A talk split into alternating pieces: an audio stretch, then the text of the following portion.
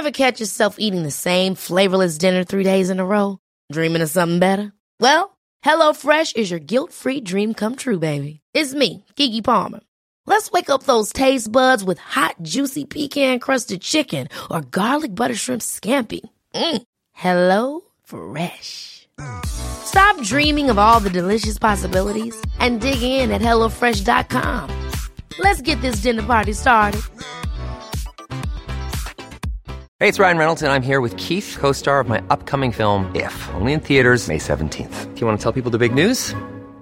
All right, I'll do it. Sign up now and you'll get unlimited for $15 a month in six months of Paramount Plus Essential Plan on us. Mintmobile.com slash switch. Upfront payment of $45 equivalent to $15 per month. Unlimited over 40 gigabytes per month. Face lower speeds. Videos at 480p. Active Mint customers by 531.24 get six months of Paramount Plus Essential Plan. Auto renews after six months. Offer ends May 31st, 2024. Separate Paramount Plus registration required. Terms and conditions apply if rated PG. Hiring for your small business? If you're not looking for professionals on LinkedIn, you're looking in the wrong place. That's like looking for your car keys in a fish tank.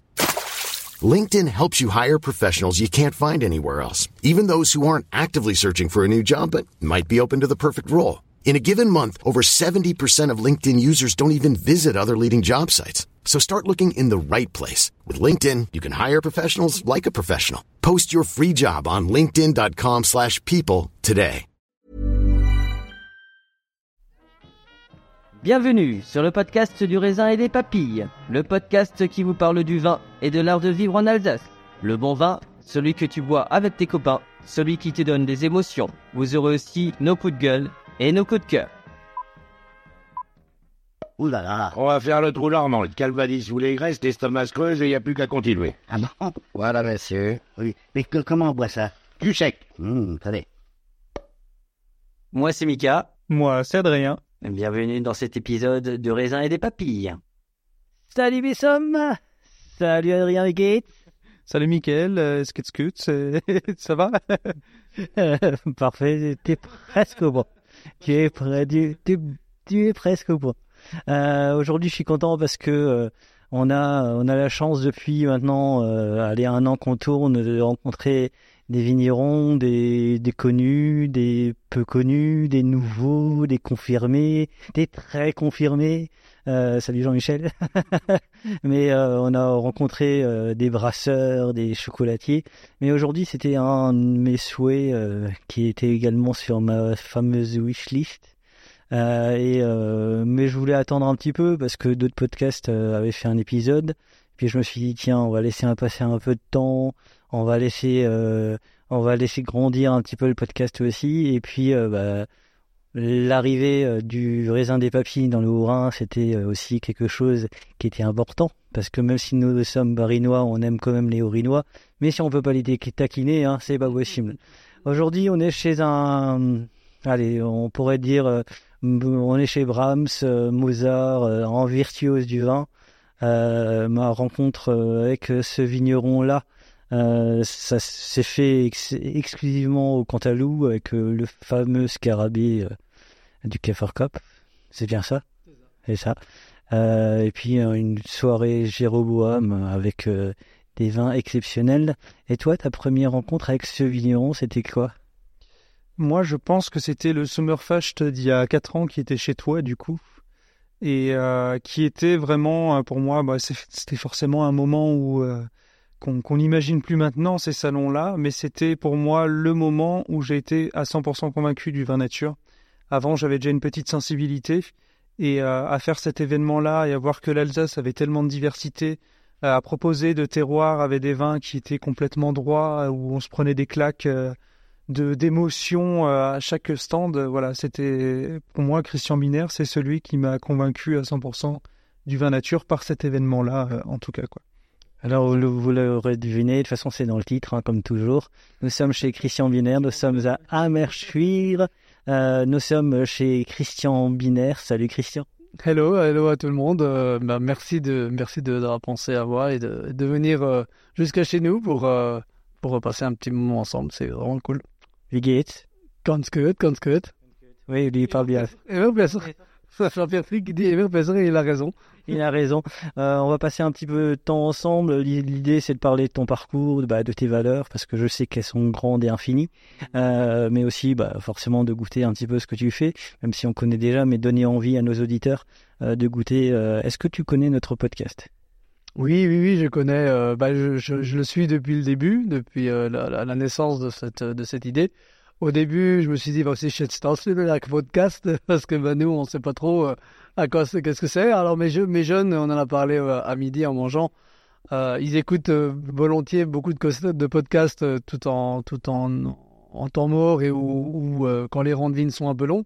Et, et je trouve ça bien. C'est vraiment une belle manière de se de se de s'éduquer, de s'ouvrir à autre chose dans un monde où la, où la vidéo a, a beaucoup pris de, de- d'espace. Je trouve que le son euh, unique euh, permet aussi de faire autre chose et de, prendre le temps plus facilement de, se, se cultiver, de, de, d'entendre. euh, et puis en, en ces périodes Covid, c'est encore mieux parce qu'on n'a pas besoin de se déplacer, on- il suffit de vous écouter.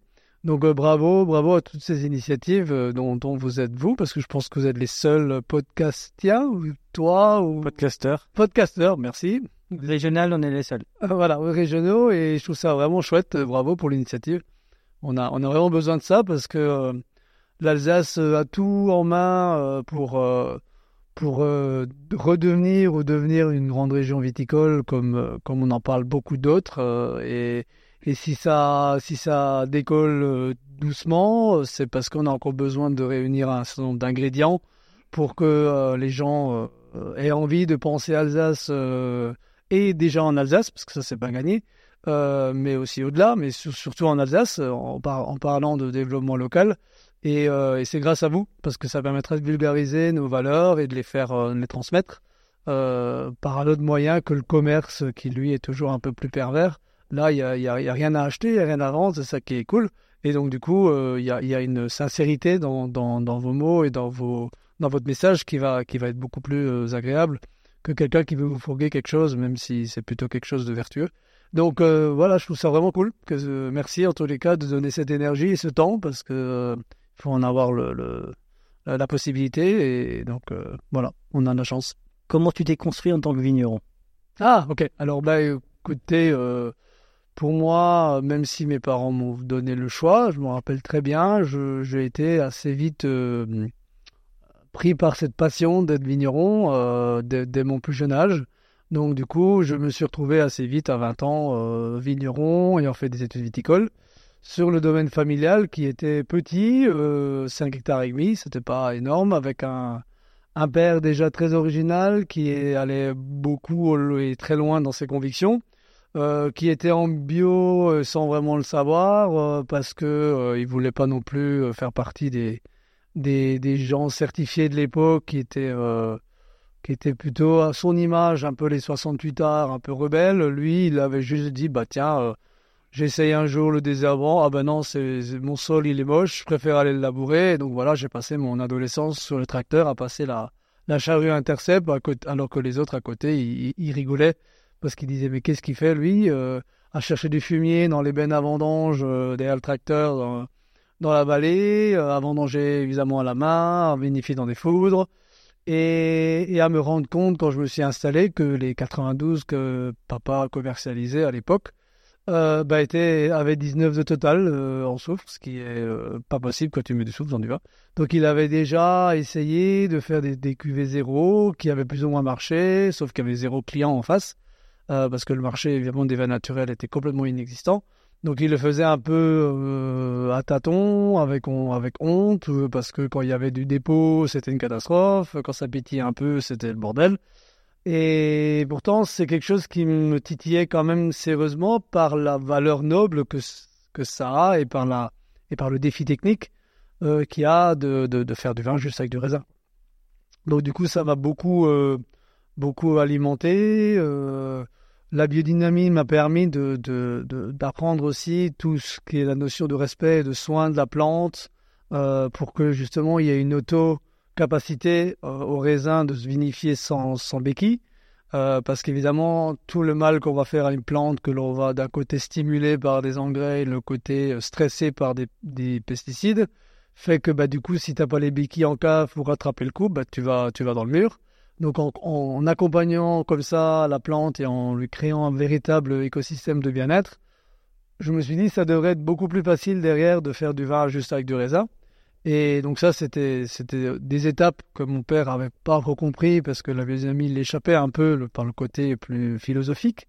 Euh, c'était une génération quand même avec des vrais problèmes matériels d'après-guerre où tout cet aspect-là était un petit peu devenu secondaire. Et, euh, et après, bah, c'était des rencontres, rencontres en 98 avec Marcel Lapierre euh, euh, dans le, du, du, Beaujolais, puis rencontres avec Pierre Auvernois, Thierry Puzelat, Alain Castex, donc tous ces, vieux de la vieille du vin nature qui, ont, vraiment aussi fait toutes leurs, expérimentations et toutes leurs conneries au début, et qui aujourd'hui font, des vins merveilleux. Euh, et donc, euh, ce jeu de rencontre a fait que je me suis assez vite connecté avec ce, petit milieu naissant, créé l'AVN, euh, l'Association des vins naturels en 2005. Et donc, du coup, ben voilà, le monde a grossi. Aujourd'hui, il explose. On maîtrise plus grand chose, mais en même temps, c'est pas grave. Euh, on découvre des vignerons alsaciens qui font des vins nature toutes les, tous les, tous les semaines ou tous les mois bientôt, et je trouve ça vraiment cool, sauf qu'on perd un peu les pédales. Mais c'est, ça qui est bien, hein, ça nous donne un peu de boulot, on est content nous. Et voilà, c'est ça. Et puis moi aussi, ça permet. Je me dis un jour, euh, pas même pas un jour, aujourd'hui, quand je vais les voir, j'apprends des choses d'eux, alors que, euh, comme, comme tu l'as dit, Adrien, au début, j'étais un peu pionnier, on m'appelle ça comme ça où j'ai fait découvrir euh, le monde du vin nature avec le salon des vins libres aussi qu'on a fait pendant dix ans avec euh, avec nos compères euh, Frick Meyer Schuller où l'idée c'était pas c'était pas de gagner de l'argent parce qu'à l'époque on était à des années-lumière de tout ça enfin on est toujours mais mais c'était de faire connaître le vin nature en Alsace de se dire qu'il y avait d'autres vins d'autres régions qui sont faits nature qui peuvent être appréciés par les Alsaciens et de, créer une communauté de, de fans de vin nature en Alsace Aujourd'hui, bah, c'est fait et donc du coup le, salon euh, va, va, vivre de, de, nouvelles heures et c'est ça qui est chouette. Donc euh, tout ça, ça, ça fait son petit bonhomme de chemin et je, je suis super content parce que c'est une communauté où voilà, euh, quand je vais maintenant chez un jeune, on parlera de pirouette à un autre moment, mais un jeune vigneron qui lui aussi se réfléchit à ses possibilités, à qu'est-ce qu'il peut faire avec ses raisins, à, goûter des vins des copains, bah, tout d'un coup, tac, il a une idée que bah, moi, je n'ai pas eu. Et je me dis, ah bah ouais, j'apprends maintenant de ces jeunes, euh, de, ces, de ces vignerons qui, qui, sont dans la même démarche et le même esprit que nous. Et c'est cool parce que ça crée vraiment euh, des, des, une, émulation euh, et un, un savoir collectif qui est, qui est vraiment chouette. Quoi. Donc voilà, après le domaine il a grossi par opportunité, par ambition, parce que je tiens pas en place. Donc euh, aujourd'hui, on, vient de, reprendre 4 hectares d'un collègue du village qui, subit ce que malheureusement le, reste de la viticulture alsacienne subit, c'est-à-dire qu'on lui dit que son raisin, il ne va pas à clou, alors qu'il avait déjà des vignes qui étaient magnifiques et à, un cheveu d'être en bio. Donc du coup, euh, voilà, ces 4 hectares qu'on a rajoutés l'an dernier avec des, terroirs et des vignes proches de nous, que, que lui continue à travailler dans un esprit collaboratif et c'est vraiment ça que je veux instaurer, que ce soit avec mon équipe ou avec les autres vignerons, c'est de travailler ensemble et pas d'avoir un big boss qui dirige tout et qui se déconnecte complètement de la réalité et derrière des exécutants qui qui sont qui sont pas épanouis parce qu'ils sont juste exécutants. L'idée c'est d'impliquer tout le monde et de responsabiliser tout le monde. Et donc voilà, donc c'est plutôt chouette. Donc aujourd'hui on est à on est à 15 hectares, on fait aussi des eaux de vie avec euh, Mathieu Chesguer qui nous rejoint avec son propre projet euh, Spirale, euh, puis à Pirouette, et puis à ma, ma chérie avec ses jus de pommes et ses huiles, euh, que vous verrez bientôt. Et, voilà, donc ça fait un peu tentaculaire, un peu, un peu plein de choses. En même temps, c'est passionnant parce que comme chacun prend ses responsabilités, bah en fait, j'ai pas besoin de piloter spécialement tout ça. Ça, ça grouille et ça fonctionne ensemble. Et je pense que la biodynamie et la, la vraie diversité de la vie, elle est là, quoi. C'est un peu ce qu'on a un peu perdu dans le milieu viticole, c'est qu'on est devenu juste vigneron, point, et qu'on ne qu'on savait plus rien faire d'autre à côté. Et je pense que c'est un peu dommage, euh, voilà, les euh, valoriser nos déchets, euh, la complémentarité, voilà, le marc de raisin, il peut faire des pépins, il peut faire de l'agnole, il peut être des bases de macération de fruits qu'on a aussi, voilà, il peut nourrir des animaux. il y, y, a plein de, de choses qu'on a besoin de se réapproprier, qu'on connaissait dans le temps, et maintenant on, on, les, remet au goût du jour. euh, Et... Donc, euh, je sais pas, toi, quelle est la part de, l'Alsace sur ta, production? Est-ce que tu sais peu Oh, je crois que si c'est si c'est 5%, c'est bien le bout du monde, quoi. C'est assez catastrophique. Mais après, c'est aussi normal, hein, quand on discute. euh, je me rappelle toujours une discussion il y a, y a 15 ans de la brasserie Cantillon, que beaucoup de gens connaissent pour faire pour leur bonne bière. Ils disent, mais personne, il n'y a pas un Belge qui va boire notre bière. hein. On envoie tout à l'autre bout du monde. L'Ardèche, c'est pareil. Hein. Tu parles avec euh, Patricia Bonneton, Bonneton, elle me dit, nous, on a le même problème. On adore ces vins, mais en Ardèche, ils les achètent. Oui, oui. Donc, euh, parce que aujourd'hui, enfin, encore aujourd'hui, euh, tout le monde a une idée de ce que ça doit être un vin d'Alsace parce que c'est- ancré dans les familles et que c'est parfois difficile de s'émerveiller sur autre chose quand on a euh, cette histoire. Et aujourd'hui, je vois, on a, on a de plus en plus de clients locaux parce que c'est des gens qui ont bougé et qui ont bu nos vins à Paris ou, à l'étranger et qui ont dit Ah ouais, oh purée, c'est pas ce truc bizarre que je bois, qui est ce Riesling sucré. euh, euh, limpide et qui est un peu bon bah qu'on a bu pendant toute notre enfance parce que papa maman euh, ah oui ça peut être ça un vin d'Alsace ah oui ça c'est vachement plus intéressant et du coup ça revient parce que les gens bah, reviennent aux sources et se réinstallent après par chez nous et, et avec le Covid à mon avis ça va ça va encore s'intensifier tout ça c'est prise de conscience donc euh, voilà c'est aussi par la le changement de, de la, de la mentalité de la jeune génération, idem chez les sommeliers qui aujourd'hui euh, adorent boire aussi du vin nature, même si ils, ont aussi une ouverture vers, vers les autres vins et c'est très bien. Euh, voilà, donc tout ça, ça, ça va venir. Je pense que euh, en forçant un peu, on va arriver à vendre euh, 20-30% de nos vins en Alsace dans, dans, le, dans le futur. Euh, parce que la clientèle va se va se va s'ouvrir à ça, parce que nous on va aussi en mettre ça en priorité. C'est clair qu'on l'avait pas mis avant parce que c'était tellement compliqué. Et puis je veux dire, je me rappelle en faisant goûter mes vins au, village à la fin romain, on n'entendait que les gens dès qu'ils avaient le dos tourné, euh, oh, c'est Storsfermi, euh, toi c'est Stortexchase, enfin bon voilà. Donc au bout d'un moment, on est, on est pas masochiste à ce point-là. Je veux dire, au bout d'un moment, bah, quand tu as un japonais qui, qui, qui, qui, qui est en admiration devant ton vin, bah, je- tant pis, je le vends pas, je le vends pas aux Alsaciens quoi. Donc c'est un peu. Je que les choses commencent à changer. Oui, oui, donc les, les choses bougent beaucoup et, euh, et moi ça me, ça me, ça me ravit et j'espère que ça va bouger. Et, et quand on parle de crise du vignoble alsacien, je crois que j'avais fait le calcul, si chaque Alsacien boit deux bouteilles de vin d'Alsace de plus qu'il ne boit jusqu'à présent, il n'y a plus un Alsace. Il n'y en aura pas assez. On n'aura même plus besoin de l'exporter à, à l'autre bout du monde, à la limite. Ouais, donc, Pas par jour. Euh, je crois que on, on a à peu près un million de d'hectos de vin euh, d'Alsace en, en coproduit et on est combien d'Alsaciens? 8 millions. 8 millions? On va appeler ça le meilleur. Tom. Ah oui, millions. À mon avis, on est, on est, on est pas loin. Sachant qu'il y a, euh, alors euh, en 2015, alors c'est les chiffres de 2015, ça a peut-être changé un petit peu, surtout en 2020, qui on enlève, il y a 7,7 millions de touristes Oui. sur l'année. Hein.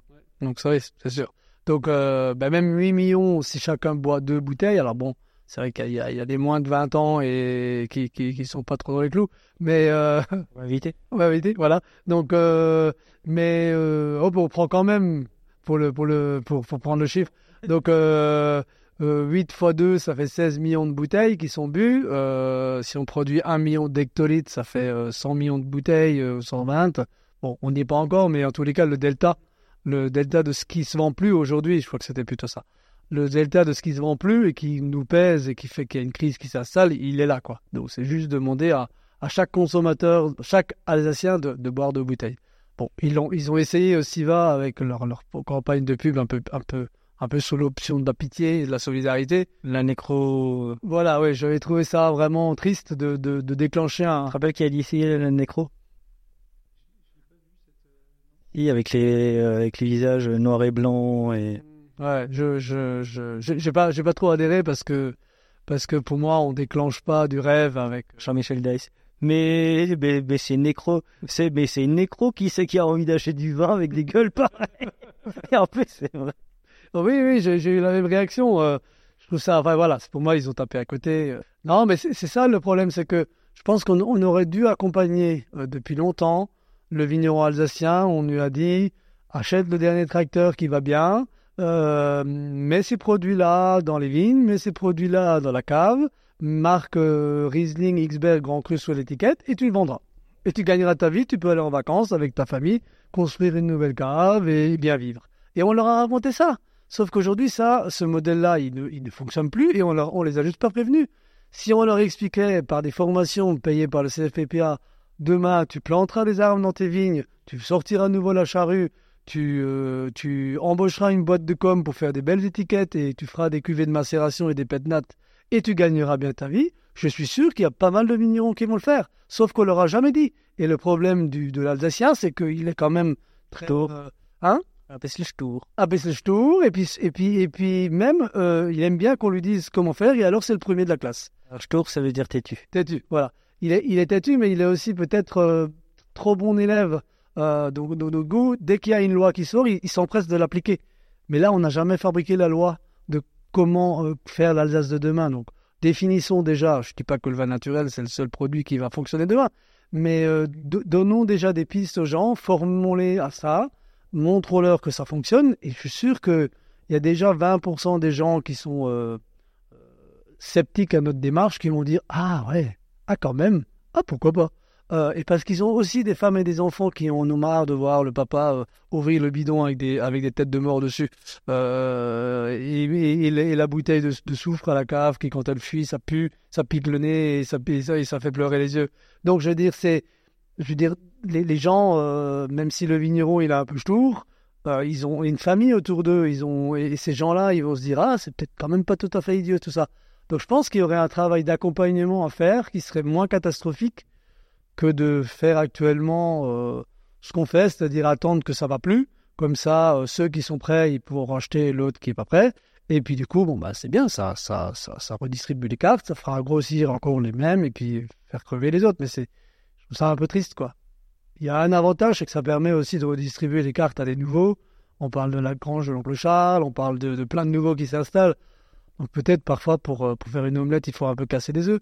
Donc euh, hum, voilà, je suis un peu euh, mitigé entre tout ça, mais je pense que on pourrait, on pourrait rendre cette crise beaucoup moins euh, dure et grave, parce qu'entre-temps, c'est des drames de famille, c'est des, c'est des gens qui se séparent, c'est des gens qui sont, qui sont hyper anxieux. Et je pense qu'avec un accompagnement par notre profession, que on- qui, qui, qui nous, qui nous finance quand même largement, euh, serait, serait la bienvenue.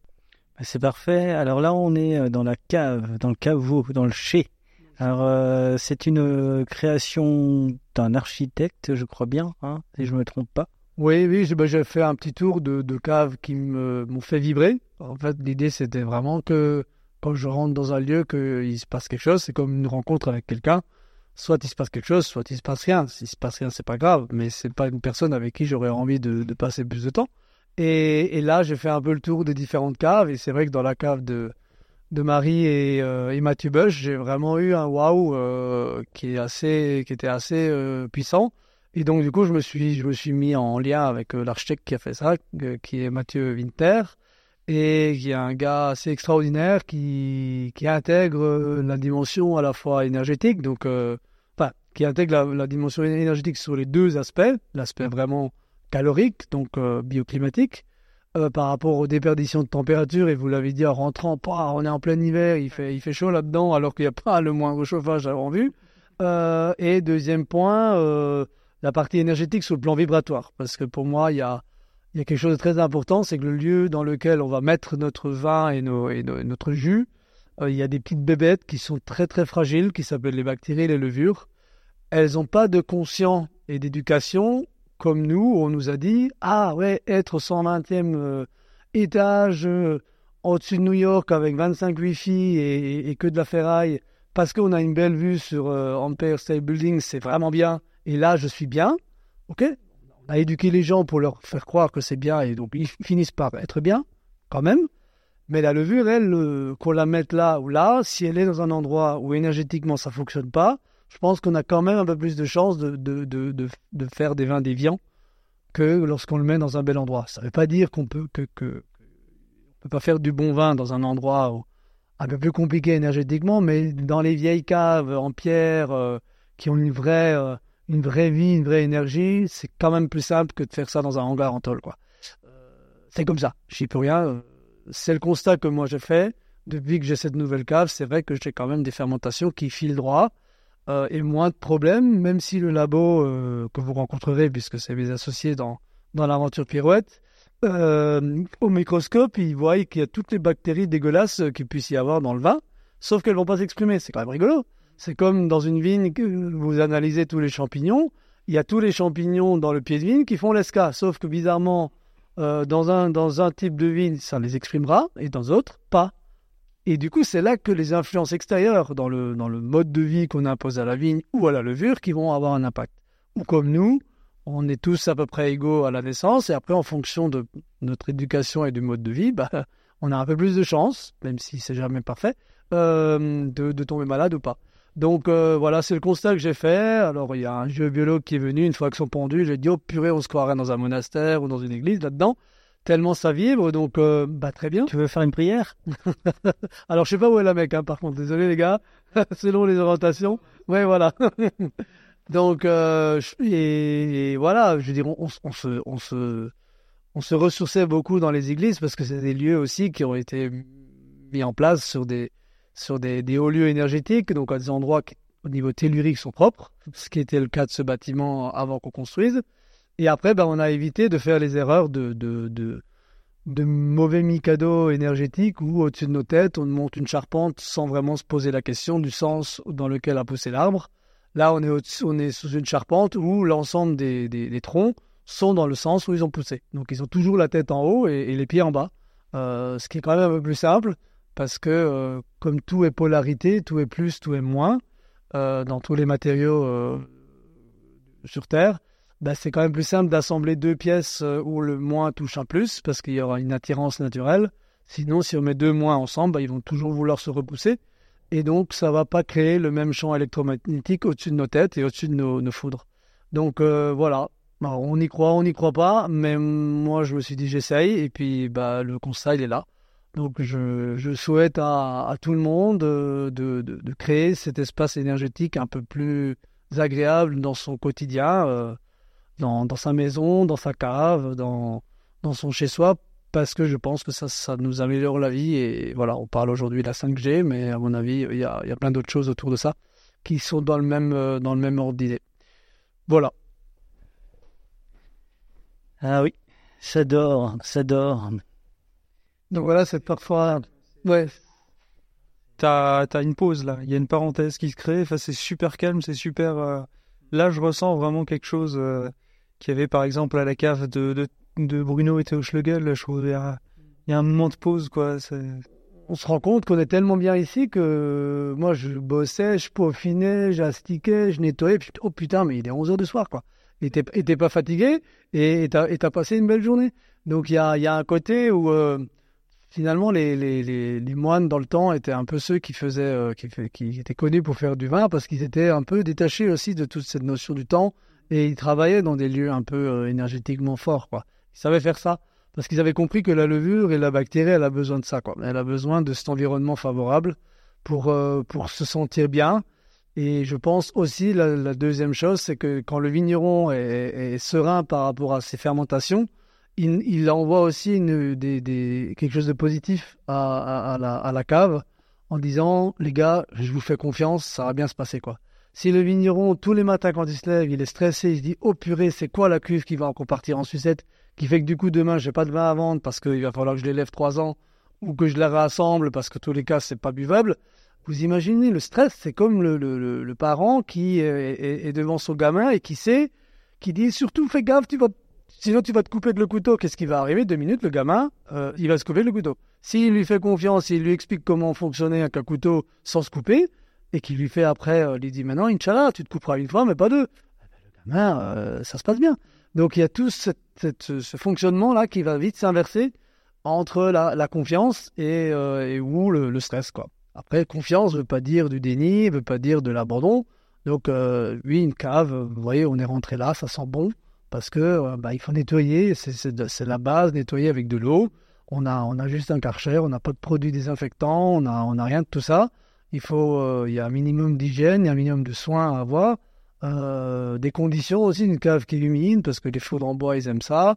Euh, de température, on l'a vu avant par l'inertie thermique qu'apporte la cave. Et puis après, on est bon. après, normalement, Inch'Allah, on a fait le boulot dans les vignes, de, de, prendre soin des vignes, donc après, ça devrait bien se passer. Vu que tu parles de stress et de confiance, comme tu as été un des premiers à vouloir faire du faire même du vin naturel fin des années 90, c'est ça Plus à peu près?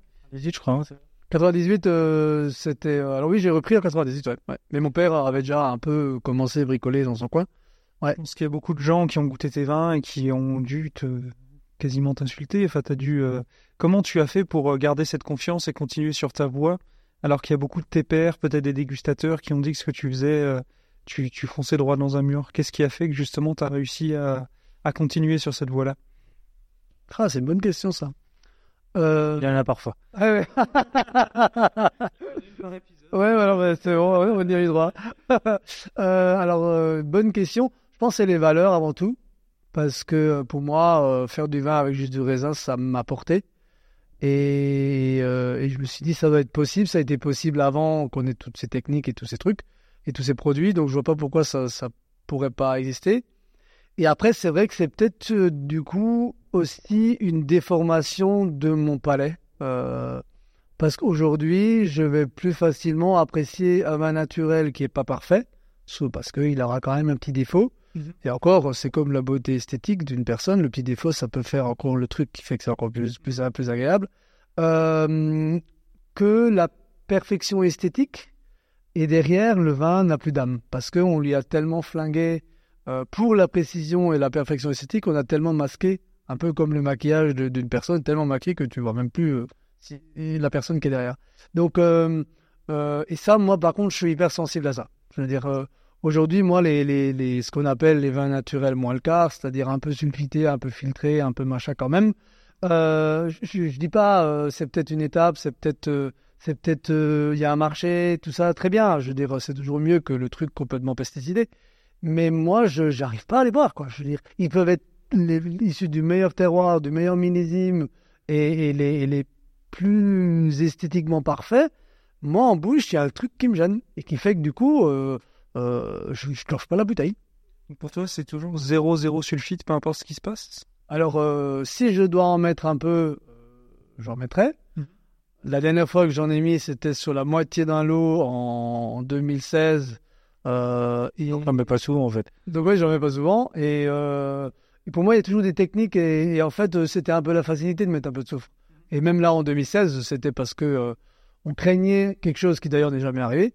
Et donc, du coup, la moitié du lot, j'ai dit, je sécurise le truc pour que j'ai pas le banquet sur le dos et, euh, que je puisse vendre mon vin tout de suite. Et j'ai mis mon demi-gramme de soufre, parce que c'était même que demi-gramme. Et en fait, ça n'a rien changé. Et, ça s'est bien passé. Et donc, du coup, euh, aujourd'hui, alors, parce que je, je- notre vignoble a, aussi une histoire, parce que, je sais pas, c'est une somme de différentes choses. Parce que j'ai su m'affranchir du Gewürztraminer classique, qui est juste un vinifiable en blanc, et, et passer tout en macération, qui est pour moi la seule solution, euh, enfin une des solutions, mais en tous les cas, le moyen de contourner la problématique de faire du Gewürz en blanc, qui lui est juste invinifiable, sauf exception, mais je ne l'ai pas trouvé. Donc, euh, voilà, j'ai organisé ma gamme, je me suis débrouillé pour, pour y arriver. Et euh, je m'en suis donné les moyens, quitte à avoir évidemment une esthétique de vin différente. Et voilà. Mais ça, ça fonctionne, ça fonctionne. Et, euh, là, si vraiment une fois je devrais de nouveau remettre du soufre, je le ferai. Mais par contre, je le dirais, et ça, c'est toujours été le, le leitmotiv de, de la Vienne, c'est on fait ce qu'on dit, on dit ce qu'on fait. Et j'aurais pas de problème à dire à mon client, attention, j'ai mis un peu de souffle là-dedans. Euh, c'est pas un magnum que je vais torcher tout seul, parce que, parce que je sais que ça, je vais pas avoir plaisir, mais après, il faut que je mange. Donc, euh, au bout d'un moment, si, entre faire du vinaigre, même si on peut faire du bon vinaigre, et, et, euh, et, sauver sa cuve, ben, je vais le mettre, le gramme de soufre. Mais je, je pense que c'est euh, c'est comme pour la médecine. si vraiment ça va pas, ben oui, on va manger un antibiotique parce qu'on n'a pas envie de crever. Mais pour moi, avant tout ça, il y a tout un travail sur, sur, sur soi, sur, euh, sur son, son hygiène de vie qui fait que du coup, on va, on va normalement pas tomber malade. Voilà. Après, il y a toujours les exceptions pour, euh, pour confirmer la règle. Quoi.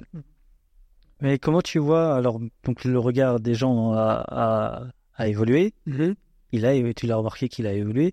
Et comment est-ce que tu vois un peu c'est euh, l'arrivée des, des nouveaux qui sont un peu, alors, qui, qui, qui disent qu'ils sont un peu dans la lignée des Dice, des OCR, de, de- de- des frics, de tout ce qui est de toi, qui se sont battus en fait pour avoir ce qu'ils ont eux maintenant. Enfin, en fait, euh, t'as, t'as un peu, t'assumes ce côté un peu, ben, t'as un héritage qui est en train, qui continue.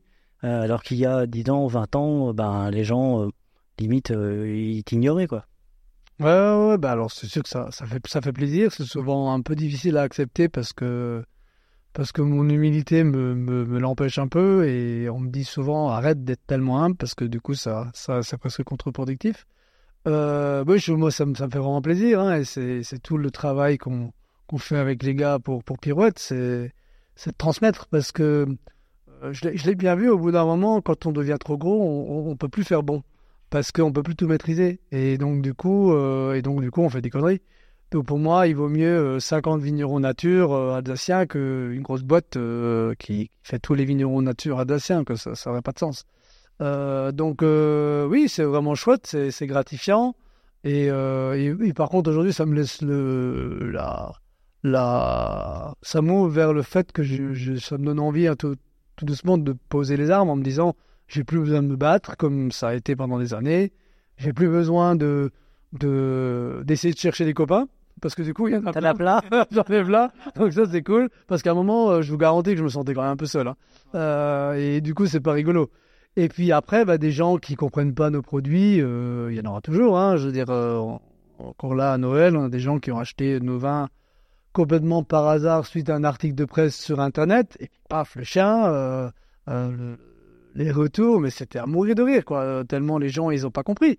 Mais ça, c'est normal. On, on demande pas à, tout le monde d'aimer une œuvre de Picasso. Je, je sais pas que je me prends pour Picasso, mais il y a des trucs où parfois on comprend pas. Et c'est pas grave. hein. Je veux dire, la diversité dans la nature. euh, Il y en a qui trouvent euh, ça beau, d'autres. Oui, bien sûr. Après, heureusement qu'on n'aime pas tous les mêmes vins, mais, mais c'est vrai que moi, je rebondis sur ce que tu disais. Je crois que boire un bon vin, c'est, bah, ça doit être fait avec que du raisin. Finalement, faire du vin avec du raisin, c'est ce que disait Loïc Roux, qui disait euh, tout le monde se fout de moi, mais moi, j'ai l'impression que je suis dans le vrai parce que euh, bah, je fais du vin avec du raisin. Ouais, c'est et puis même d'ailleurs, je crois que la définition dans le dans le Larousse, c'est bien ça. hein. C'est le c'est du c'est du c'est la transformation naturelle du, du raisin en vin par l'action des levures. Point. On on on dit pas euh, oui, mais euh, je sais pas. Par exemple, pour faire du cuir, on sait qu'il y a besoin de de, de tanner. Il y a tout un processus euh, euh, technique. Et donc c'est dans la définition de comment faire du cuir. C'est pas juste tu prends une peau de vache, tu la laisses dehors et puis ça devient du cuir. Il y a tout un travail. Là, on nous dit que le vin, non, non, c'est juste la transformation du raisin en, vin. Ah ben non, les gars, euh, aujourd'hui, c'est quand même plus que 2% de la production. Le reste, c'est, ah oui, mais il faut faire ci, il faut faire ça, il faut enlever ci, il faut mettre ça.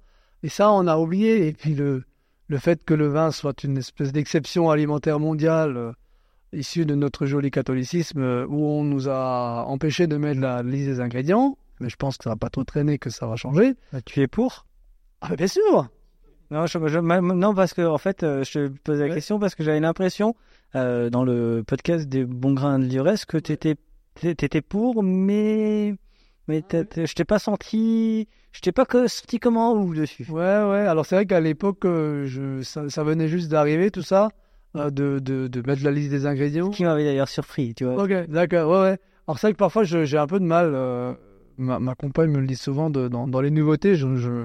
d'abord j'ai une réaction un peu, oula, attention, qu'est-ce qui arrive? C'est comme, euh, comme la permaculture, la conforesterie, je dis putain, maintenant on est en biodynamie, maintenant il nous casse les couilles avec autre chose, quoi.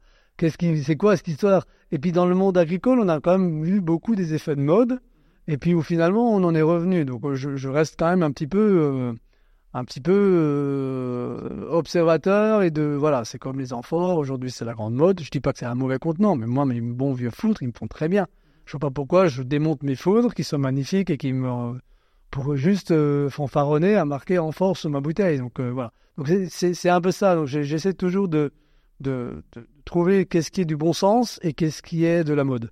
Donc voilà, pour les ingrédients, c'est vrai que par rapport à, il y a quelques mois, aujourd'hui je me rends compte que ça a plutôt du sens parce que moi je passe mon temps à écrire tout ce que j'ai pas mis dans ma bouteille et que ce serait quand même plus logique que ceux qui mettent d'autres choses, ils l'assument. Euh, si moi un jour j'ai pas le temps et je passe au supermarché acheter une mauvaise pizza au supermarché où il y a euh, 15 ingrédients dégueulasses dedans, je la mangerai en connaissance de cause. Je sais que je mange une mauvaise pizza parce que j'ai juste eu la flemme de faire à manger. Euh, et, et puis c'est tout. Mais aujourd'hui, malheureusement, euh, il y a beaucoup de consommateurs qui pensent boire du vin qui n'est que du raisin fermenté. Or, c'est pas le cas. Donc c'est vrai que quelque part, c'est c'est pas très juste euh, dans, dans l'idée de, de, transparence envers le consommateur. Donc oui, oui, je, je, c'est- chouette, mais je pense, oui, oui, c'est. c'est- Même, même l'idée du vin nature, à la limite, euh, c'est du vin normal qu'on fait, quoi. C'est du vin comme il devrait être fait, point. Donc il n'a pas besoin d'être nommé nature. Même si aujourd'hui, je suis dans le conseil d'administration du syndicat des vins nature pour qu'il y ait un label, pour que demain, euh, bah, justement, euh, quand on achète du vin nature, que ce soit vraiment du vin nature et que ce soit pas un pseudo-truc merdique euh, qu'on nous fait croire que. Parce que, donc évidemment, c'est toujours cette, euh, cette espèce de- d'entrechoquage entre la réglementation qui est rigide, mais qui permet de dire, euh, voilà, bah, bio, bah, c'est simple, tu ne peux pas écrire autre chose que bio sans que tu Enfin, tu es obligé de marquer. Euh, T'es obligé d'être certifié pour voilà, avoir. merci. Euh, t'es obligé d'être certifié bio pour marquer le mot bio. Parce que au bout d'un moment, bah, sinon c'est la porte ouverte à toutes les fenêtres, quoi. Je veux dire, on s'en sort plus.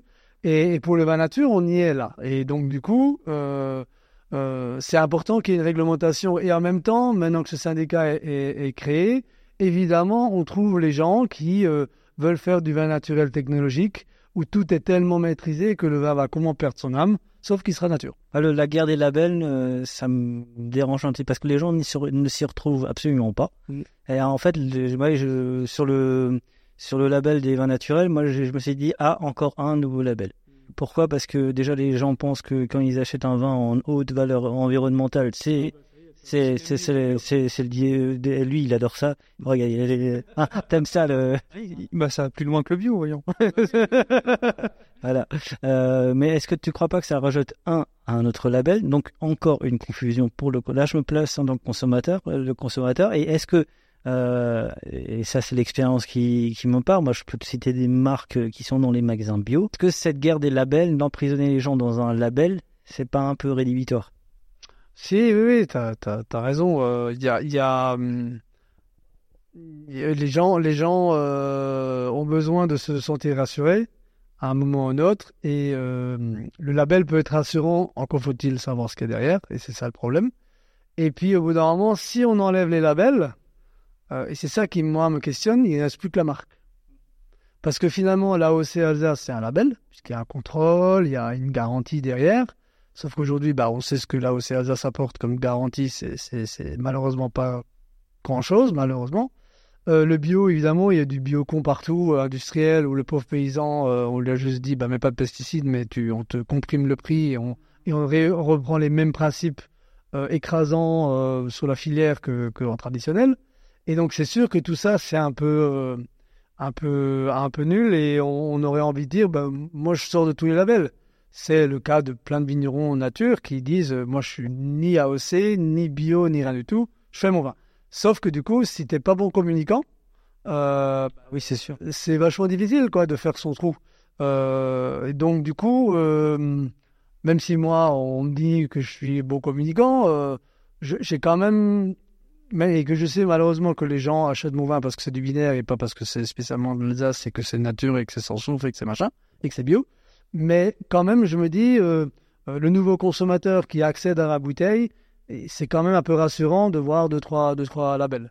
Bah oui, moi j'ai toujours dit, euh, tant que je m'occupais un peu de l'AVLA et tout ça, quand, quand moi je suis rentré, je rentre chez un caviste, chez un client, et qu'il y a un copain, je dis purée les gars, bravo, vous avez trouvé le bon, merci au revoir quoi. Euh, ça sert à rien, on a- il y, a, il y a du monde devant nous. Après, s'il veut un produit particulier que l'autre il a pas, bon pourquoi pas.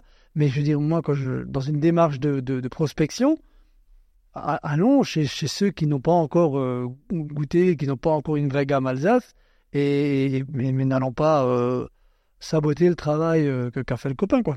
Donc, je trouve ça plutôt bien. Euh, dis donc, t'as soif, toi hein? Ouais, ouais, il commence à sur.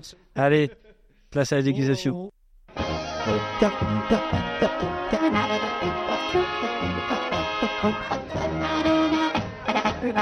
Merkin time, bateau, Merkin time. Voilà. Place à la dégustation. Du coup, nous étions euh, dans la cave en bas. On est remonté. Il fait un petit peu plus chaud.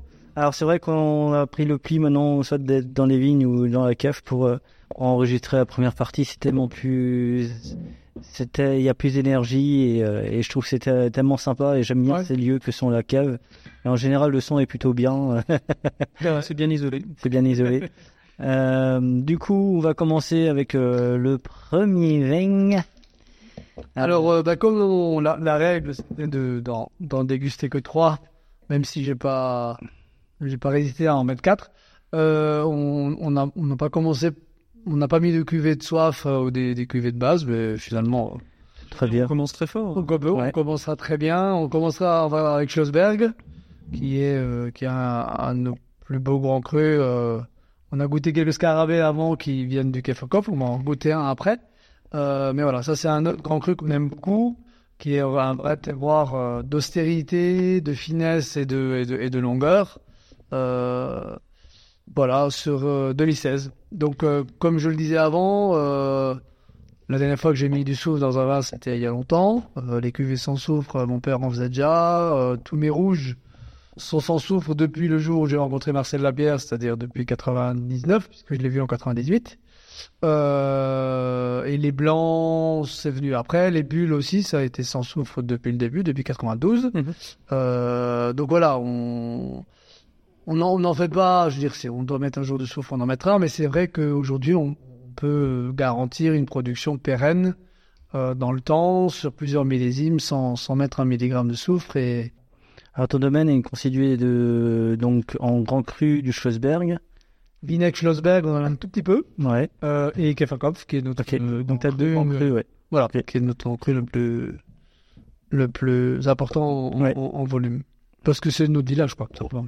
Je crois que c'est aussi le Kefferkopf qui est l'un des grands crus les plus connus en, en Alsace. quoi. Je crois que Oui, oui, alors il, il a, il a donné son image, euh, il a, il a eu des heures de gloire, euh, surtout, vous qui êtes de Strasbourg, euh, à, moi au début de ma carrière, il y a 20 ans, euh, les gens, Kefferkopf à Strasbourg, c'était hyper connu, quoi. Ouais.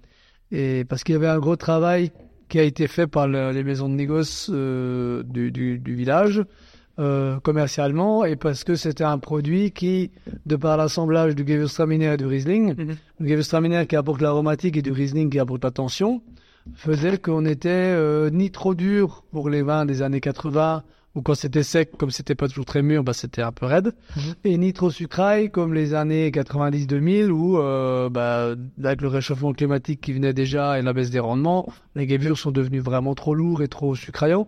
Et donc, du coup, c'était un beau mix entre les deux qui, c'est vrai, euh, et- et plaisait bien commercialement. Aujourd'hui, on est sur les mêmes assemblages puisqu'on a toujours une base Gewürztraminer Riesling, mais c'est vrai que on a comment changer d'esthétique, on en parlera après, parce que cette esthétique euh, sucre acide et aromatique en, en, en- en vinif de vin nature, c'est assez incompatible quoi. C'est c'est juste euh, des fonctionnements technologiques qui ne qui ne peuvent pas être aboutis en tout cas, euh, le nez me plaît bien. Après, alors Schlossberg, donc euh, Schlossberg, c'est un terroir euh, très austère. Je disais, c'était très austère parce qu'il est euh, à la fois brûlant de chaleur l'après-midi et en même temps balayé par les vents froids la nuit. Et donc du coup, c'est un des terroirs les plus tardifs par ça, même s'il est très solaire. Euh, c'est un terroir qui fleurit très tard, beaucoup plus tard que Kefferkopf, beaucoup plus tard que toute la vallée de Katzenthal, le Schlossberg, qui lui est une vallée fermée euh, Mhm. par les trois épis. Et du coup, il y a un effet cocooning où il fait très chaud. Mhm. Ah, moi, je me rappelle, euh, quand j'allais traiter euh, poudré à 4 heures du matin, j'étais en t-shirt à 4 heures du matin à Katzenthal, je mettais le pull à 5h30 à, à Schlossberg, hein. Ok. Ça appelle, hein. Donc, euh, donc c'est, c'est ça qui fait que c'est un terroir qui est très austère, qui fait des vins euh, qui sont pas sexy du tout. Euh, mais c'est ça qui le rend, qui le rend terriblement attirant quoi en Mhm. même temps parce que euh, donc euh, en plus on est sur un millésime qui euh, qui n'est pas facile non plus c'est 2016 qui est encore un, un des derniers millésimes comme on en a quand même encore de temps en temps heureusement comme 2013 comme 2019 euh, qui est un millésime froid où euh, les maturités sont venues très doucement où les nuits sont restées froides où les sucres ne sont pas envolés et du coup on a on a des vins qui ont une belle droiture une belle lignée euh, une belle tramacine par contre, il a, il y a du, Il y a quand même du gras. il a du gras, il a du peps. Il a une belle, une belle acidité. Le Riesling, on le sent bien. Il arrive euh, un peu en fin de bouche. Moi, qui est euh, très, très, il est très accueillant en fait. Alors c'est sûr que là vous parlez, je pense, plus. Alors c'est un peu l'inconvénient de, de goûter Schlossberg tout seul et pas avec un autre Riesling du domaine. Vous parlez plus du style du domaine. Euh, le côté gras, accueillant, avec un peu de fraîcheur, mais beaucoup de- Mhm. Parce que je, je suis quelqu'un de très sensible au niveau de l'estomac. Et moi, l'acide malique, il passe pas du tout. Donc moi, dès que je goûte un raisin qui est encore acide, qui est encore mûr, je peux juste pas le bouffer, quoi. C'est juste pas possible. Donc c'est vrai que du coup, on va avoir des vins quand même assez charnus, euh, avec des débuts de bouche, avec beaucoup de gras, parce que je vendange très mûr. Je, je, euh, je pense que je suis plus proche des maturités de Rolly Gassman ou de, ou de Dice Domaine que de, que de tous les minéraux naturels d'Assien. D'accord. Euh, dans le sens où je vendange 15 jours après les autres, quoi. Euh, les, il y a des collègues, ils ont déjà fini. Moi, j'ai toujours pas fait mes créments. Donc, euh, et je l'assume parce que parce que je pense que j'ai jamais vu un sanglier ou un oiseau qui a bouffé du raisin pas mûr parce que à quelque part, bah, c'est que c'est pas digeste, quoi. Voilà. Après, technologiquement, c'est vrai que faire des vins croquants, avenants, Mhm. faciles, glou-glou, euh, rigolos, euh, avec des acidités plus toniques, avec des bouches un peu plus, euh, hmm, ben, pas maigres, mais euh, tenues, euh, c'est vrai que c'est c'est plus avenant, mais, mais moi, je euh, j'aime bien ce gras, cette onctuosité, cette, cette complexité qui, euh, qui est un peu la patte du domaine. Et puis, euh, voilà, heureusement que ça. C'est équilibré dans un sens ou dans l'autre, c'est très bien. Alors, Alors, c'est pas quelque chose de lourd et de. Euh, Le danger, il est là. Mhm. Et alors, c'est assez, assez formidable parce que cette année 2020, avec la sécheresse qu'on a eue, je me suis dit, ça y est, je vais reprendre un, un, millésime avec des vins chiants à boire, euh, avec 15 d'alcool et lourd comme tout.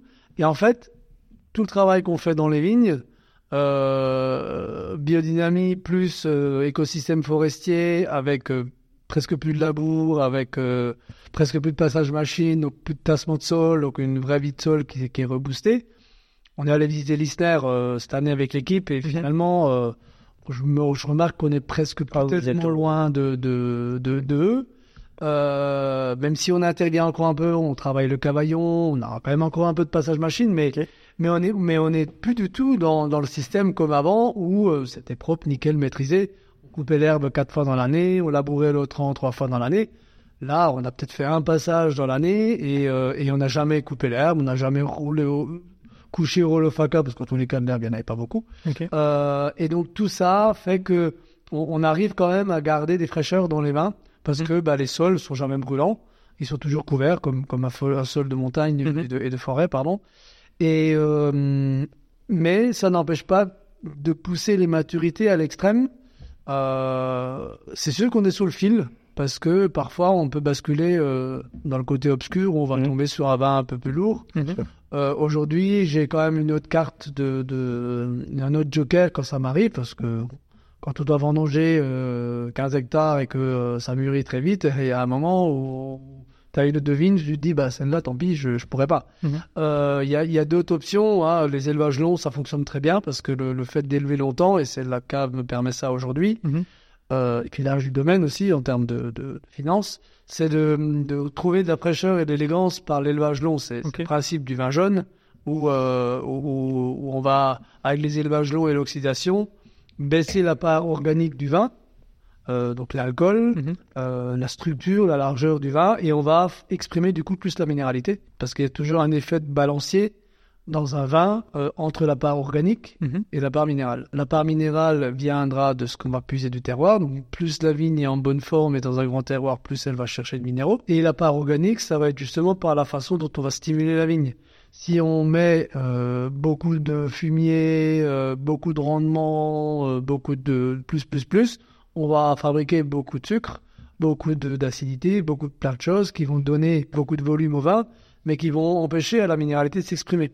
Donc, euh, donc c'est toujours là un équilibre à trouver. Et je pense qu'avec notre travail en vigne, euh, ça nous permet quand même de pousser les maturités à l'extrême, où on arrive justement sur ce pépin hyper mûr, brun, et sur ce, ce graal de goût qui va donner beaucoup de complexité au vin. C'est ça que Bruno Schlegel du domaine Lissner disait, euh, voilà, il attend presque que tu puisses les cueillir comme ça, que le grain, euh, que la baie puisse, euh, voilà, sans sécateur, que, que tu puisses l'avoir, quoi. Donc, je pense que... Et ça, ça m'a vraiment scotché cette année quand on est allé visiter chez eux, c'est que lui aussi pousse les maturités Mhm. et, et lui aussi fait des vins qui sont droits et cristallins. Mhm, mhm.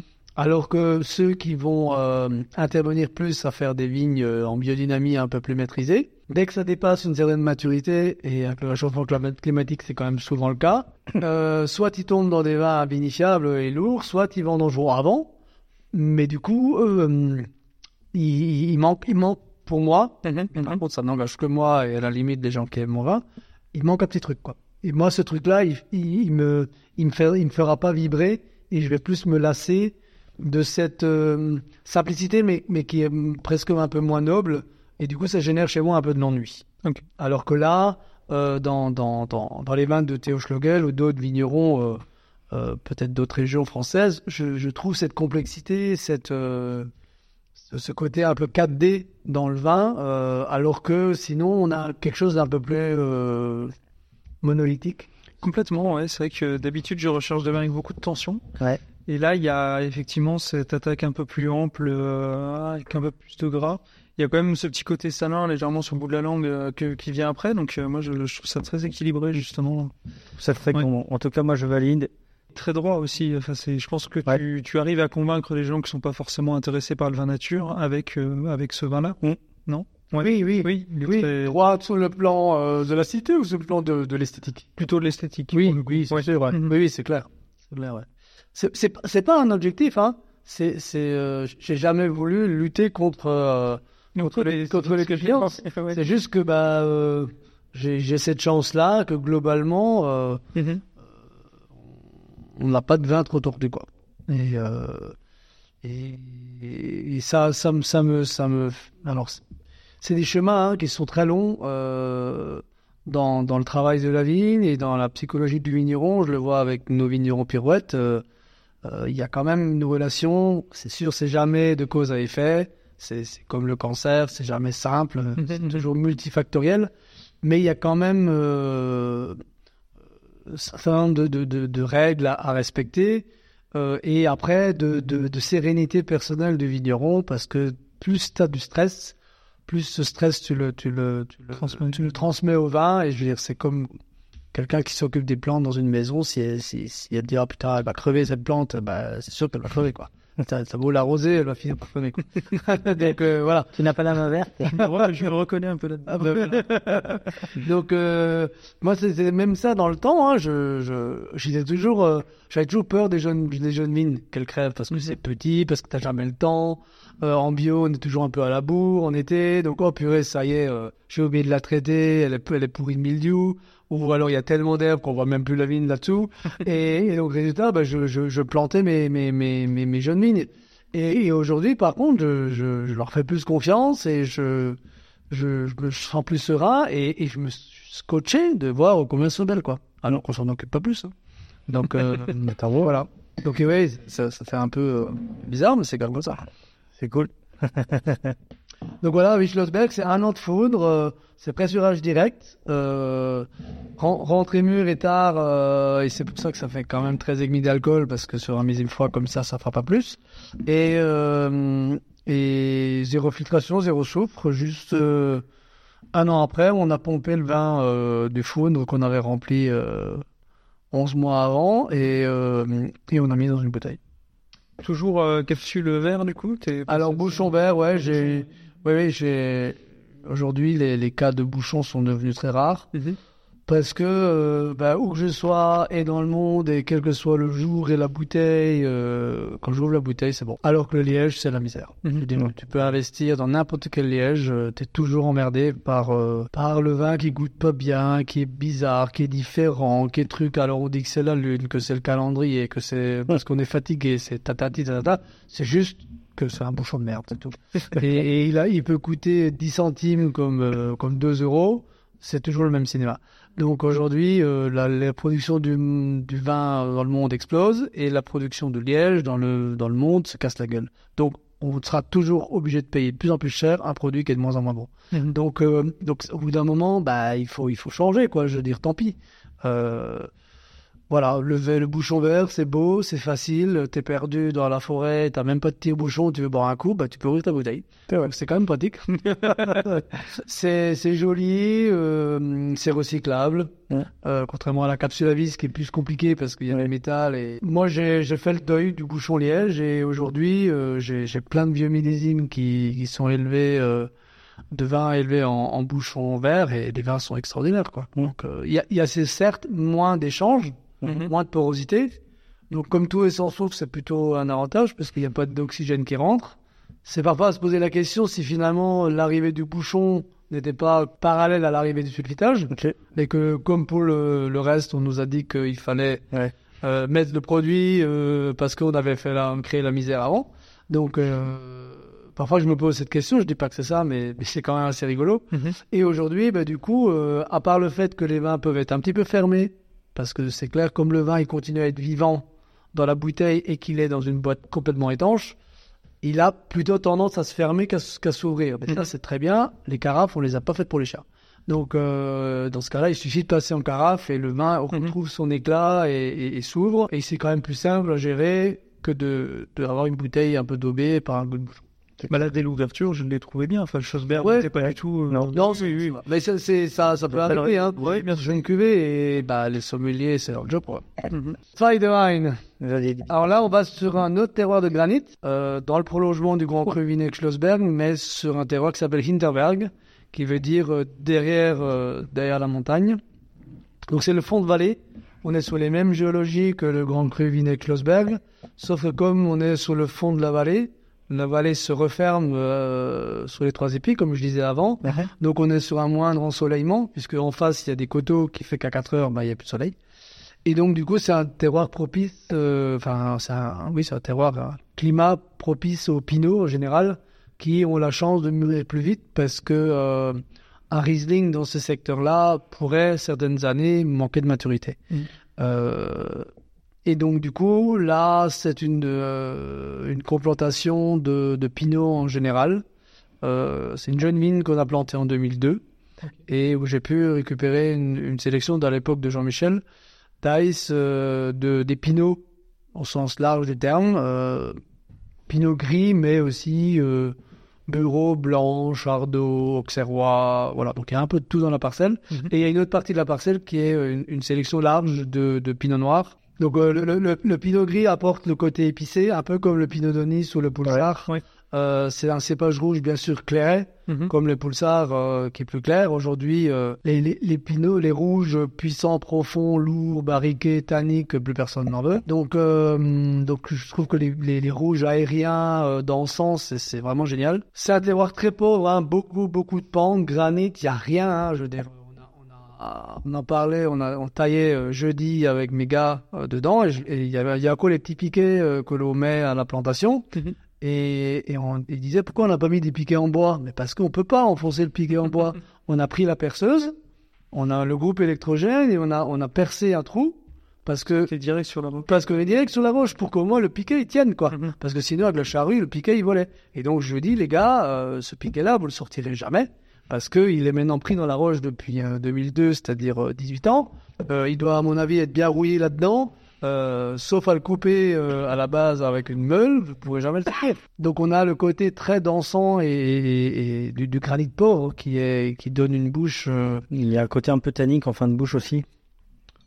Un peu, euh, Bah oui. Un peu, un peu. peu, mais euh, je trouve que le, le tout forme un, un vin d'une euh, d'une harmonie parfaite, un bel équilibre, Oui. une intensité, une fraîcheur, une il y a il y a un- il y a il y a une émotion. En fait, en fait, je trouve que euh, ça m'avait déjà interpellé avec le scarabée la première fois que j'ai bu. J'ai l'impression qu'il y a une émotion différente, euh, une cor- un côté un peu ultra sensible dans, dans les vins. euh, Ouais, il y a beaucoup de mes clients qui me le disent. euh, Dans les dégustations à l'aveugle, ils le retrouvent. Mais l'intensité de la maturité, peut-être que tu laisses un peu plus, mais tout en gardant quand même quelque chose de frais. Enfin, tu as quand même quelque chose d'assez léger, euh, Mm. surtout en attaque. Tu l'intensité après, le côté très rond, euh, la maturité. Et après, tu, voilà, ça reste quand même super digeste. On n'est pas sur quelque chose de lourd. Non. C'est peut-être ça, du coup, euh, la pâte. Ouais, ouais. Et puis il y, a une- il y a une espèce de vibration que moi j'ai besoin pour prendre mon pied, quoi. Et s'il n'y a pas ça, ça atone. Après, je m'ennuie et je me dis, euh, pomme et boire un jus de pomme, euh, au moins je j'aurais pas picolé d'alcool, quoi. Je- J'ai vraiment, Voilà. j'ai vraiment, j'ai vraiment, euh, oui, oui, je suis pas très objectif, hein, non, dans mon, dans ma suggestion de jus de pomme. Mais euh, j'ai vraiment besoin de ça et, euh, et donc du coup je fabrique tout pour l'avoir dans mes vins, c'est sûr. Pourquoi je sais pas, euh, je mais, mais c'est le retour de beaucoup de clients de, de- du fait qu'il y a vraiment un côté particulier, un vrai style. Ta confiance s'est améliorée petit à petit ou tu as eu un moment une cassure au bout de 10 ans ou au bout d'un événement particulier? Ah, c'est une belle question ça aussi. Euh, alors je pense qu'il y a eu vraiment une bascule euh, dans les années où j'ai où j'ai construit ma cave. Et, euh, et c'est vrai que c'est aussi une des années où ma vie a changé, euh, où je me suis séparé de la mère de mes enfants, avec qui je j'avais repris le domaine, où j'avais redonné euh, toutes les, les, les, les lettres de noblesse du, du domaine, parce qu'aujourd'hui le domaine c'est grâce à ces années-là qu'il a pu s'établir. Mais du coup, je me suis retrouvé après euh, seul et aussi plus détaché de mon père, euh, qui était encore très présent aussi, parce que c'est un peu la génération où, où les parents sont très euh, dans les pattes de leur enfant, euh, ce, qui est, ce qui pour moi est catastrophique euh, et qui empêche beaucoup de, de jeunes de s'exprimer. Et c'est bien la misère de notre Alsace aussi, de, pa- de parents complètement euh, omniprésents, anxieux et, et trop, et trop, euh, trop dirigistes. Mais bon, bref, c'est l'histoire de génération. Et je pense qu'il y a eu une cassure aussi à, à ce moment-là, le- l'implosion de, de, de, de, de ce qu'on avait construit, de ce schéma traditionnel, a fait que euh, je me suis vraiment euh, épanoui, moi, dans mon nouveau lieu, euh, seul, euh, parce que mon père, cette cave bizarre, toute tordue, il trouvait ça complètement incongru. Et puis, ben, sans, sans l'autre personne avec qui j'ai tout partagé, euh, parce qu'elle n'était plus là. Et donc, du coup, ça m'a... Je me rappelle Pierre Gassman, qui est un, un vieux copain de classe, même si s'il s'il fait pas les mains comme moi, mais, mais qui est vraiment un copain de classe. Et je lui ai dit, mais purée, mais comment je vais m'en sortir, quoi? Je vais pas y arriver. Il a dit, mais si, tu verras, les mains seront meilleurs. Et, et depuis 2013-2014, euh, j'ai mes, mes, mes principaux importateurs qui me disent, il y a, il y a de l'éclat qui est arrivé dans, dans mes vins qu'il n'y avait pas avant. Donc voilà, donc je dis pas qu'il faut tous construire une cave et divorcer pour arriver à faire des bons vins.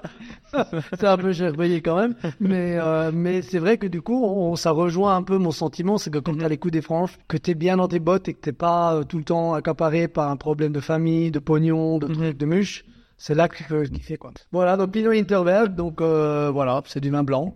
Et on finit par un liquoreux sans souffle parce que j'adore les liquoreux. Tellement pas. Quand on entend quelqu'un, euh, Ouais. micro, en fait, je- Ouais, alors ouais. J'adore les licours. J'étais en train de me dire, attends, j'ai bien compris ce qu'il a dit. Ah mais c'est parce que je deviens vieux. le vieillissement est un retour à l'enfance, donc c'est normal. Alors moi j'aime bien, mais à petite dose. Oui, oui, bah moi aussi, il y a une Ouais, petite dose. euh, je, Mais, te, je te euh, bois pas une bouteille quoi. L'intérêt, c'est de, c'est de, c'est d'avoir des liquoreux aussi qui ont de la fraîcheur. Et puis voilà, c'est, ça se boit pas tout le temps. Et puis, euh, pense qu'on a, on a cassé la poule aux d'or euh, parce qu'on a fait des liquoreux qui étaient juste pas des. Moi, je pense que la bande tardive est, est perdue quoi. Enfin, Oui. moi je pense que perdu. Parce que les, les- vrais bons liquoreux, ça, ça se fait à partir de 19, 20 en potentiel. Tu me diras, a vraiment du botrytis. La vendange tardive, elle, tu me diras le Sauterne a bien réussi à récu- euh, récupérer donc. euh, Ouais, mais Les sauternes, ils sont en crise. Donc, les faut- ouais, oui, bah oui. Non, non, c'est bon. Hein. C'est- dommage parce que euh, comment je me suis installé dans les années 2000, euh, le Riesling et le Pinot Noir, ça se rendait pas. Hein. Non. Tout le monde voulait du Gewürz avec du sucre résiduel, il hein, faut pas l'oublier. Euh, donc je veux dire, euh, aujourd'hui, personne ne veut de liquoreux. Je me dis, dans...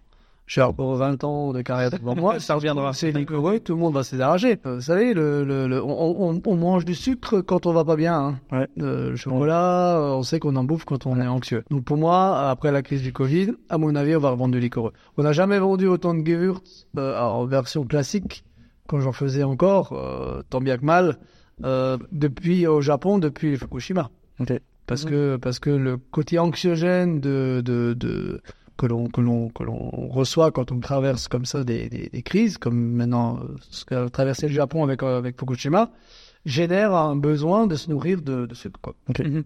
Et aujourd'hui, comme la société allait très bien il y a encore un an, on n'arrêtait pas de boire des pètes, des pétnates et des bulles et des machins. Mais à mon avis, les vins qui sont un peu charnus, euh, euh, avec un peu plus d'alcool et un peu plus de sucre, ça, ça, ça nourrit. Il y a un côté nourrissant euh, pour le pour l'affect. Mhm. Et je pense qu'on on on risque d'en vendre plus demain. C'est vrai qu'on en reparlait euh, quand on est passé chez Jean-Pierre Frick, justement. J'avais Ouais. pris son Bergweingarten à 2016 avec une pointe de sucre résiduel, Ouais. justement. Et ouais, on Et- recherche ce côté réconfortant. Du coup, c'est la première fois qu'on enregistre en vin liquoreux. Euh, non, je pense chez Charles Muller. Ah oui, je. Avec Nathan Muller, Solstice d'été. Là, Exactement. au d'hiver. Solstice d'hiver, c'est une. euh, euh, c'était en 2016, c'est une euh, vendange qu'il avait faite le 21 décembre 2016. Ok, d'accord. Mais il en a fait en vin. Qui était plutôt pas mal. Alors moi, comme je vendange toujours très tard, euh, même mes pinots noirs sont botrytisés. Donc c'est un peu chiant pour faire des rouges. Donc du coup, je trie dans deux seaux. Et la partie botrytisée, je la presse tout de suite. Mais par contre, euh, comme je veux faire un max de rouge, parce que c'est quand même très bon le pinot noir, euh, je demande à mes vendangeurs, ils- quitte à couper la grappe en 5, à trier, à, à la pince à épiler, enfin ils se font vraiment chier. Mais par contre, le, le, le- la partie botrytisée, c'est du, c'est comme du tokayasu, quoi. C'est, c'est que de la, de la pourriture noble. Et donc, du coup, ça monte dans les tours automatiquement parce que c'est juste du raisin de Corinthe et du machin. Et donc, voilà, c'est ça. Donc, du coup, c'est blanc de noir 2011, potentiel de 21, euh, 100 grammes de sucre, euh, combien d'alcool 13,5 d'alcool. Euh, et, et donc, euh, moi, j'ai eu la chance de, de faire mon voyage d'études de formation à, le lendemain de la chute du mur de Berlin, en Hongrie, euh, quand les investisseurs étrangers sont venus euh, dire aux mecs de Tokai comment faire du pseudo-sauterne en barrique neuve et filtré sulfité, un truc absolument immonde et dégueulasse. Et euh, mais par contre, j'ai un coup, on était allé voir euh, par les chemins de traverse des producteurs euh, qui faisaient du Tokai à l'ancienne pour les Russes, où les barriques étaient recouvertes de moisis et les vins étaient euh, en élevage long, sans soufre, euh, en oxydatif. Du coup, ça faisait des liquoreux bah, comme ça, euh, euh, ambrés, euh, oxydatifs, et, euh, et qui se s'auto-stabilisaient par le temps et par l'oxydation. Et voilà. Donc, du coup, c'est un peu ce kiff que je fais avec mes liquoreux, où, où je les laisse traîner, et puis du coup, ils s'auto-stabilisent de même.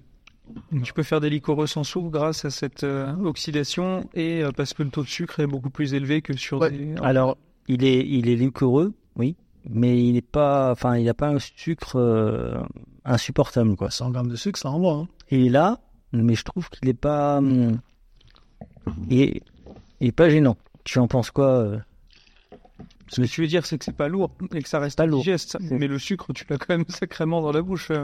Mais c'est c'est super agréable, c'est clair. Moi, je me suis toujours fait la remarque quand je mets une cuillère de miel dans ma tisane, je trouve ça pas lourd. Ouais. Je trouve ça rafraîchissant.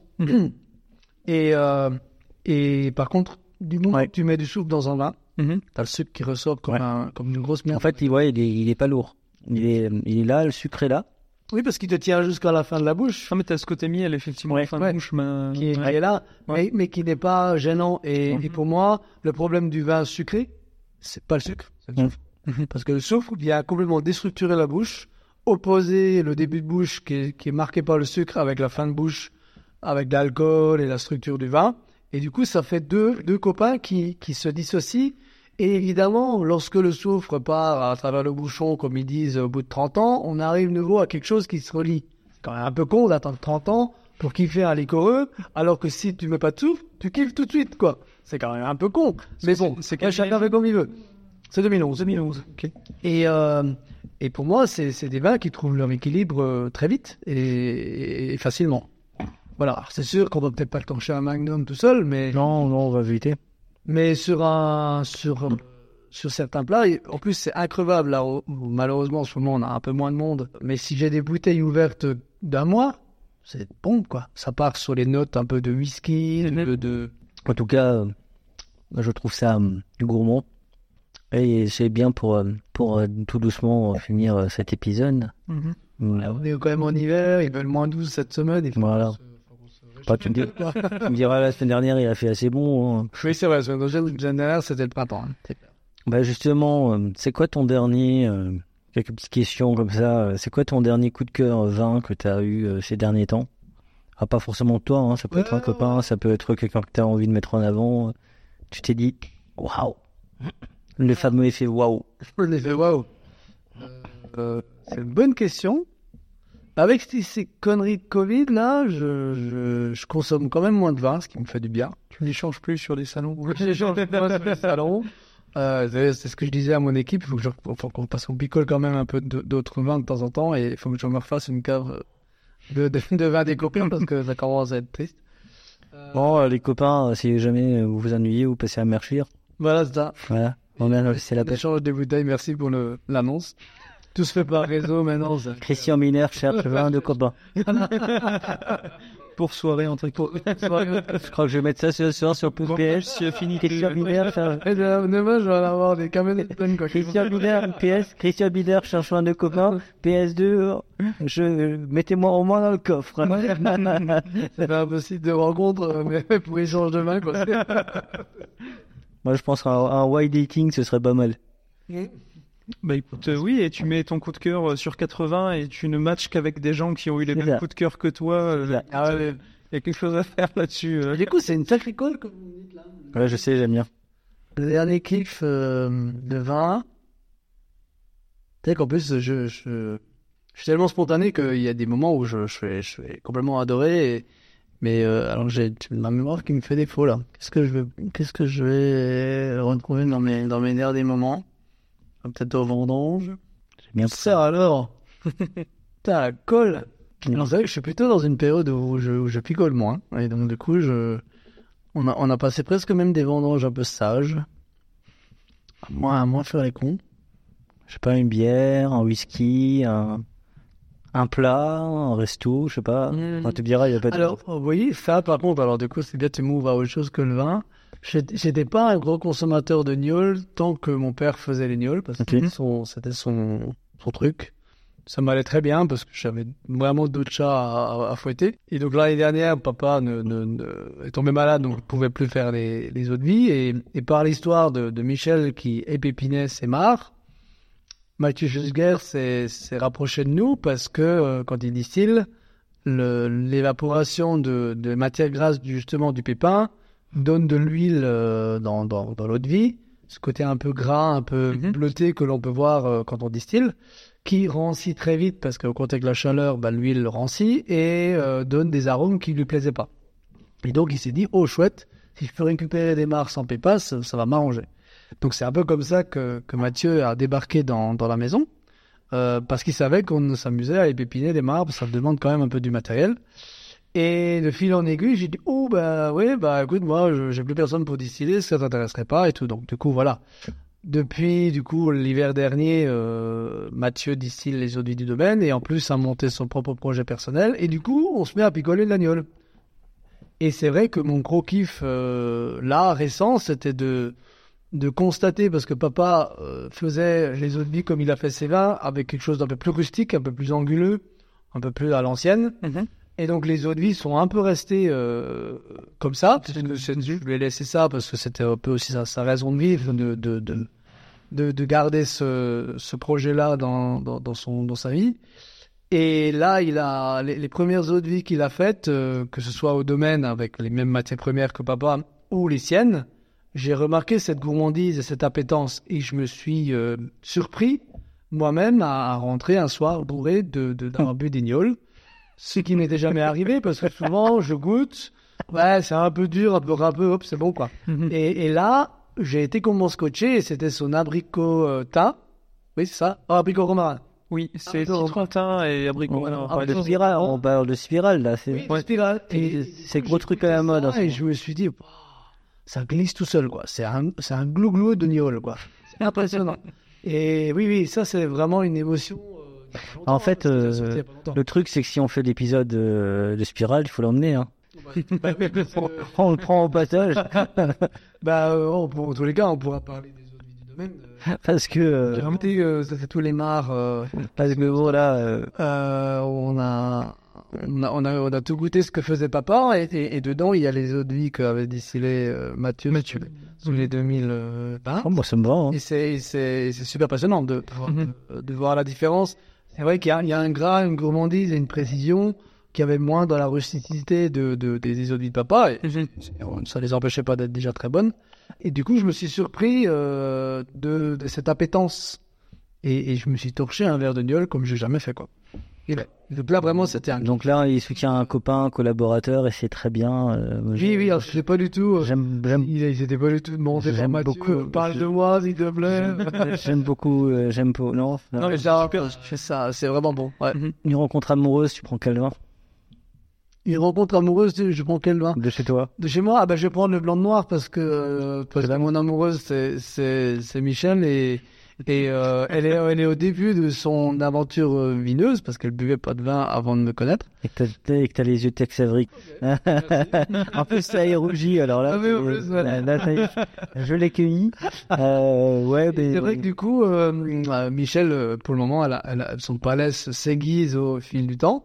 Mais euh, comme tout le monde qui commence dans, dans le vin, le, le fait que ce soit, des, ce soit le sucre, ça, ça lui plaît. Mhm. Et quand c'est et par contre, elle a le, le, le sucrail euh, lourdeau pour en avoir, lui en avoir fait goûter, la vendange tardive un peu classieuse.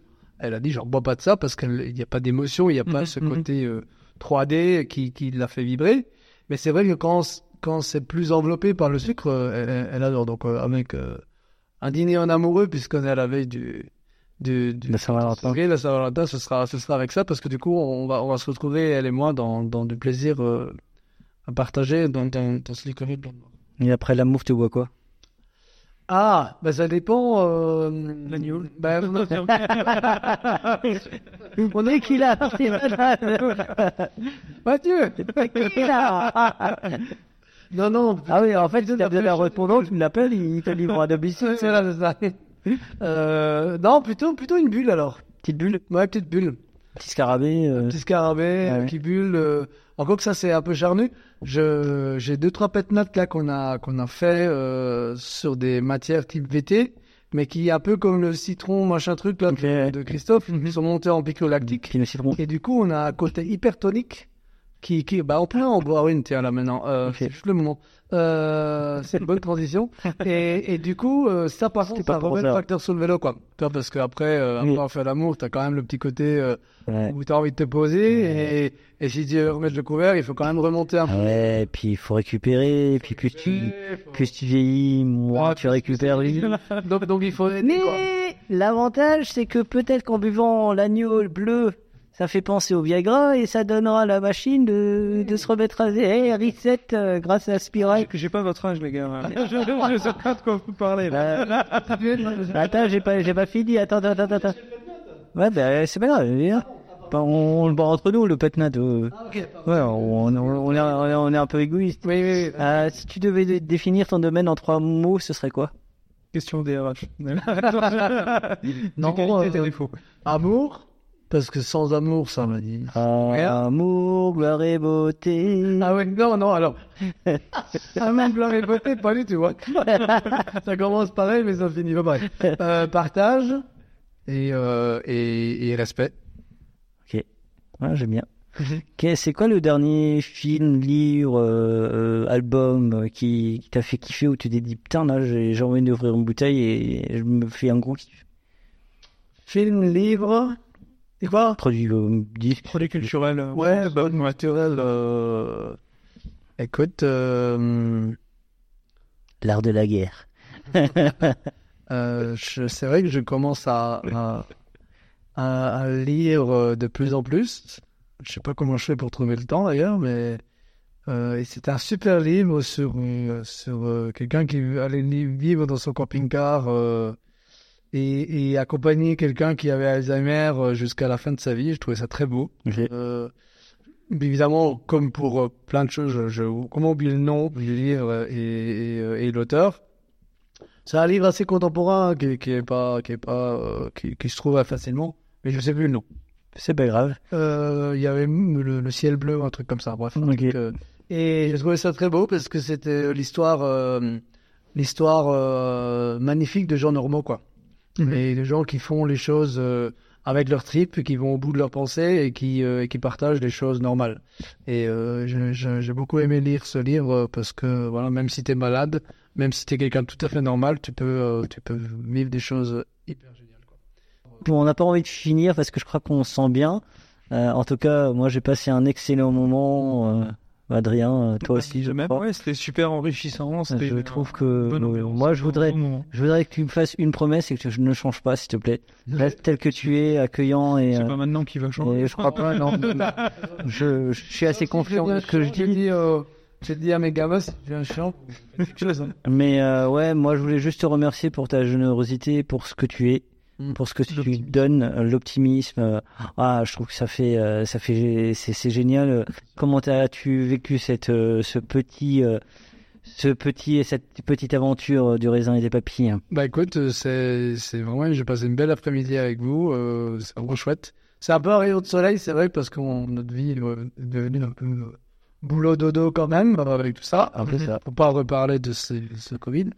et, euh, et donc ça fait vraiment du bien de, de pouvoir s'exprimer euh, pleinement, euh, sans, sans, sans, sans, sans tabou, sans rien, et puis avec des vraies belles questions. Franchement, vous, j'ai beaucoup aimé la pertinence de vos questions. Ça- Mm. Ça m'a bien au-delà de, de, de l'interview classique euh, qu'on connaît d'un journaliste qui. euh, Je suis pas journaliste.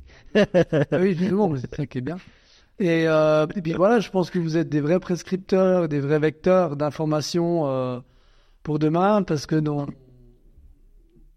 nos vies de paysans, même si on est un peu des paysans, un peu un peu Instagrammés, un peu machin, euh, médiatisés et tout, mais mais euh, euh, je pense que c'est important que le, le- la personne euh, même qui est pas en ville, parce que nos vins du coup étaient plus vendus en ville, parce qu'il y avait le il y avait le flux euh, de consommateurs pour faire connaître.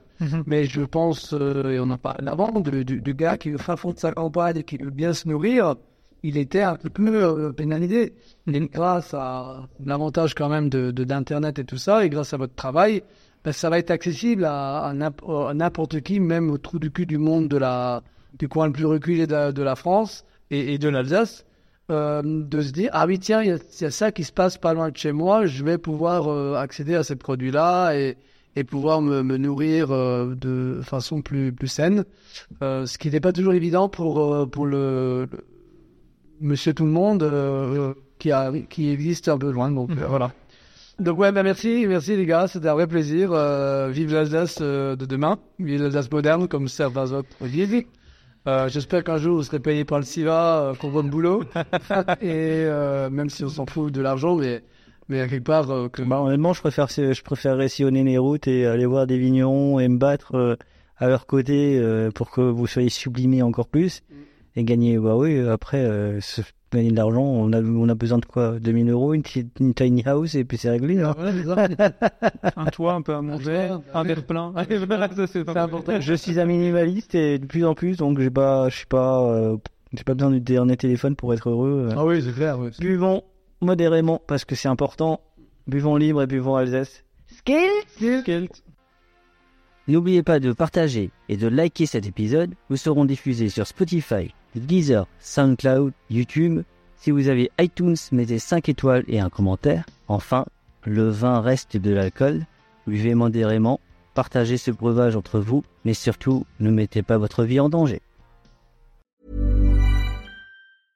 Ever catch yourself eating the same flavorless dinner three days in a row? Dreaming of something better? Well, HelloFresh is your guilt-free dream come true, baby. It's me, Kiki Palmer. Let's wake up those taste buds with hot, juicy pecan-crusted chicken or garlic butter shrimp scampi. Mm. Hello Fresh. Stop dreaming of all the delicious possibilities and dig in at HelloFresh.com. Let's get this dinner party started.